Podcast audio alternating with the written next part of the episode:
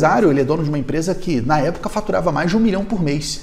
Ele chegou na nossa empresa e falou assim: Oi, tudo bem? É que eu tenho uma empresa tal, a gente já até sabia que empresa era essa, e eu quero saber como é que eu faço para ter isso aqui da minha empresa. Gente, como assim ter isso aqui? Ter esse, esse balancete aqui da minha empresa. E a gente descobriu que a empresa dele, apesar de faturar um milhão por mês, não tinha um controle financeiro confiável, ele não tinha um fluxo de caixa da empresa. Olha que loucura, meus amigos. Uma empresa que fatura, naquela época, hoje está muito maior, que é uma empresa que cresceu inclusive com a crise, uma empresa que fatura um milhão de reais por mês não tinha fluxo de caixa.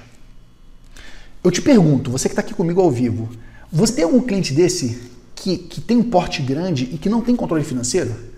Isso, isso é realidade para você também? De ter um cliente que tem, às vezes tem uma empresa sólida, uma empresa que, cara, de sucesso, que nitidamente gera lucro porque está gerando patrimônio né, para as pessoas, mas não tem controle financeiro confiável? Isso aí acontece com você também? Então com a gente aconteceu. E foi aí que foi um estalo para a gente. Falou, cara, peraí, a gente faz a terceirização de financeiro para centenas de condomínios. Por que, que a gente não faz essa porcaria para pro, os empresários? O processo é o mesmo. É a mesma lógica. Só muda o sistema que eu vou usar.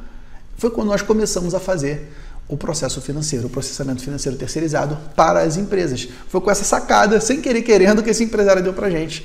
Talvez um presentão que, que o destino nos colocou, o Papai do Céu nos colocou, e nós tivemos antena ligada para absorver esse, esse insight.